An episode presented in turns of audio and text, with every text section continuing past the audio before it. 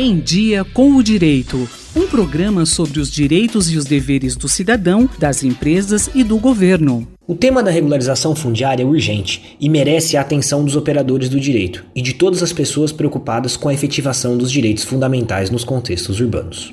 A Lei 13465 de 2017 trouxe novos paradigmas, potencializando as possibilidades de inclusão urbanísticas aberto pelo Estatuto da Cidade, criando novas grandes esperanças de implementação, destacando-se 1. Modificações na medida provisória 2220, que trata da concessão de uso especial.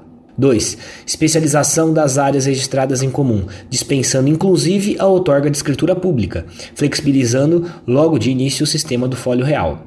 3. Introdução do direito real de laje no rol dos direitos reais, além da previsão da abertura matricular.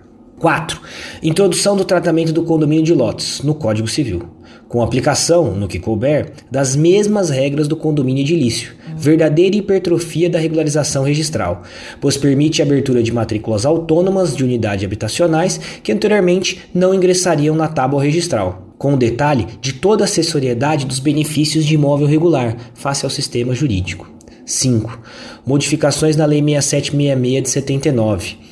Obrigação do pagamento das despesas de conservação dos condomínios fechados, condomínio de lotes, afastando a jurisprudência anterior consolidada do STF e do STJ. 6 tratamento específico relativo aos conjuntos habitacionais informais, com a contribuição especial de dispensa de certidões de habites no caso de reurb S social, para sua efetiva regularização.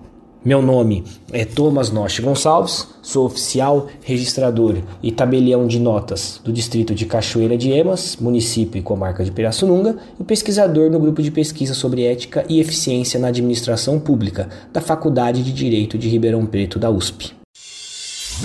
Em Dia com Direito, um programa da Faculdade de Direito da USP Ribeirão, coordenação do professor Nuno Coelho. Sugestões de temas ou críticas, e-mail em diacomdireito@usp.br.